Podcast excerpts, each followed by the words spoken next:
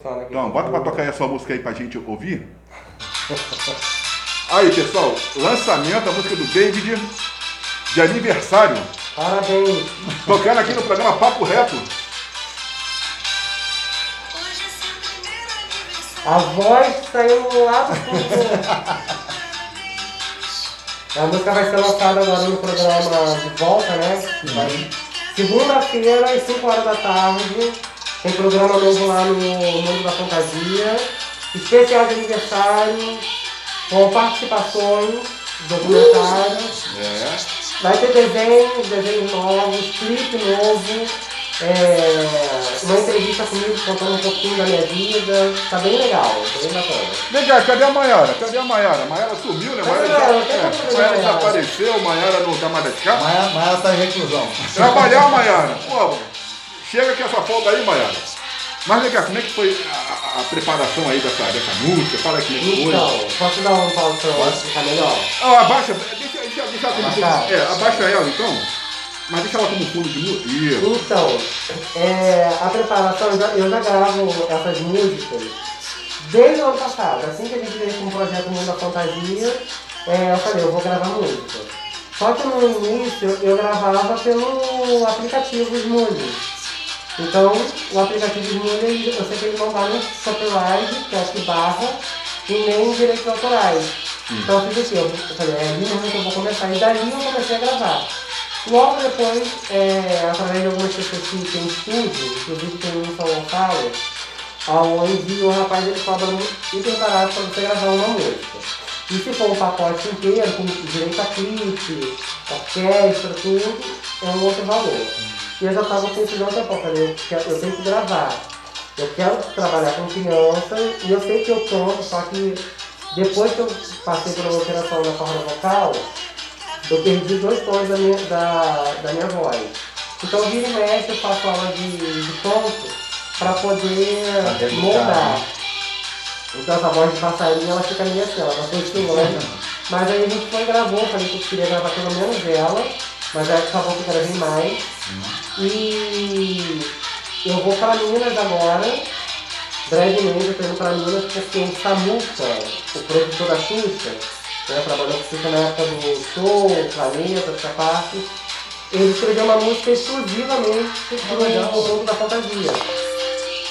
E ele e um rapaz lá que é amigo dele, que também é compositor, eles me chamaram para eu poder ir para Minas, para só esqueci o nome do local, porque gravar nome é comida péssima.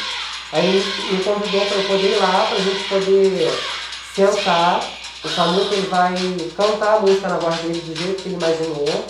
E aí a gente vai estudar como vai ser a batida, o estilo igual essa. Eu falei, ó, eu quero uma música que, bate mesmo com um parabéns atual, que é um parabéns, que é um parabéns da Xuxa, que é uma música mais dançante, que é uma, uma coisa mais dinâmica.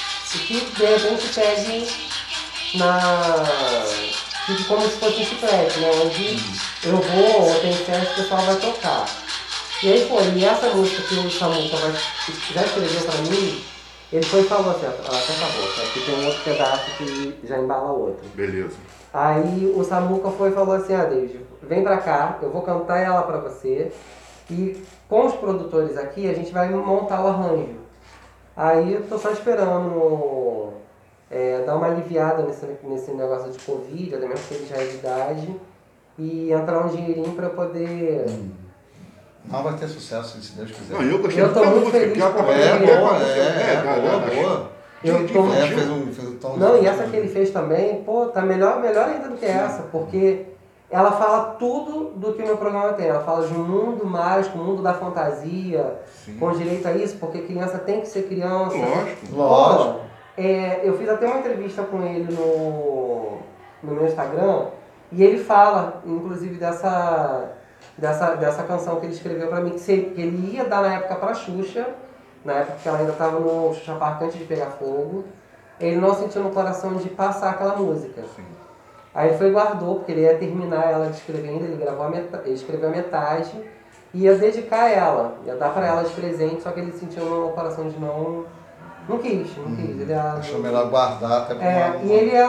Deixou, melhor. então tem metade das músicas dele que ele engavetou, outras tem bastante artista cantando. E aí, essa música ele deixou pra lá. Depois que a gente se conheceu, começou a conversar, ele conheceu o meu projeto, o meu trabalho infantil. Ele, ah, David, eu queria te dar um presente. Você me permite? Eu falei, pô, claro, né? Nunca imaginei que seria uma letra, uma canção. E sim imaginei que fosse ah, uma foto ou algo que ele tenha guardado da época, uma coisa assim Sim. né, fora de contexto. Logo depois ele, ah, então espera aí que semana que vem a gente conversa. E todo dia a gente mandando mensagem, conversando, ele me ligando no WhatsApp, ele já preparei tua música. Eu queria que você viesse aqui pra buscar, mas eu não Nossa, vou aguentar, vou legal. cantar pra você. Eu falei, como é que é essa música? Aí eu não, não, eu não, canta aí então pra mim. Não, vamos fazer o seguinte, vamos fazer a live, eu tenho uma chamada de vídeo, eu vou preparar ela pra você. E ali, cara, pra mim foi nota 10. E, e- eu também vi lá o, o teu é, programa, é, passo pela na TV Cultura, não é isso? A, a TV Cultura Tem, fez uma eles postagem. compartilharam, lá, Compartilharam? porque eu coloquei, é, um- eu fiz tipo um, um story desse, né, de bumerangue no, no Sim. Instagram, e como tema do meu aniversário esse ano, o Mundo da Fantasia tá fazendo um ano agora, Sim. né, inclusive o meu aniversário, eu vou fazer uma baguncinha lá em casa, eles estão convidados sábado, Ah, tá bom. fazer só uma baguncinha entre a gente mesmo, um, um negocinho pra gente beber legal, comer, cantar um parabéns ali. E eu falei, não, eu quero imprimir o, um banner do tema do meu aniversário, porque eu, que- eu queria gravar o programa especial de um ano e do meu aniversário pro canal, Sim. só que eu quero usar o meu tema. Lógico. Então eu já preparei, já fiz, tá até na filmagem e fiz. A gravação. Nesse dia, foi o dia que estava tendo o concurso do. O concurso não. Foi o dia que teve a, a primeira a inauguração do Teatro Municipal de São Gonçalo. Sim. Aí eu saí do teatro, foi cedo, né? Eu tinha ido lá para poder fazer a filmagem, conhecer o espaço, que no dia primeiro ia ter orquestra que eu não fui. Né? Infelizmente eu não fui. Aí saímos de lá do teatro, fomos pro estúdio, o estúdio do Marcos, e lá eu fazendo esse depoimento contando um pouco da minha vida, eu aproveitei e fiz uma filmagem do meu rosto, assim, ó, gravando. E aí eu compartilhei e marquei, né? Que tem mania de botar várias hashtags e marquei o canal Futura, que é meu sonho trabalhar com eles. Sim. Aí quando eu fui ver, minha amiga, corre lá porque o canal Futura pegou teu vídeo que você tá passando, tá todo mundo vendo. Eu o quê? Na mesma hora peguei o celular e falei, gente, não é possível. Canal Futura, não, você viu outra coisa, né? Cara, quando eu olhei no, no Instagram oficial do canal Futura, a minha foto com Sim. Breve, em setembro, retorno Caramba. no mundo da fantasia, e aparecendo meu Nossa, rosto. que legal, né? Bacana. Caraca, fiquei... Parabéns, pô, Parabéns. O coração daqui desceu, subiu, Lógico, fez lógico. Você Cara, trabalha diretamente para a criança e, e realmente está faltando programas para a criança, né? Tanto na É. rádio como na, na TV, né? E pessoal, o pessoal do futuro, eu tenho uma admiração demais por eles, porque é um programa educativo.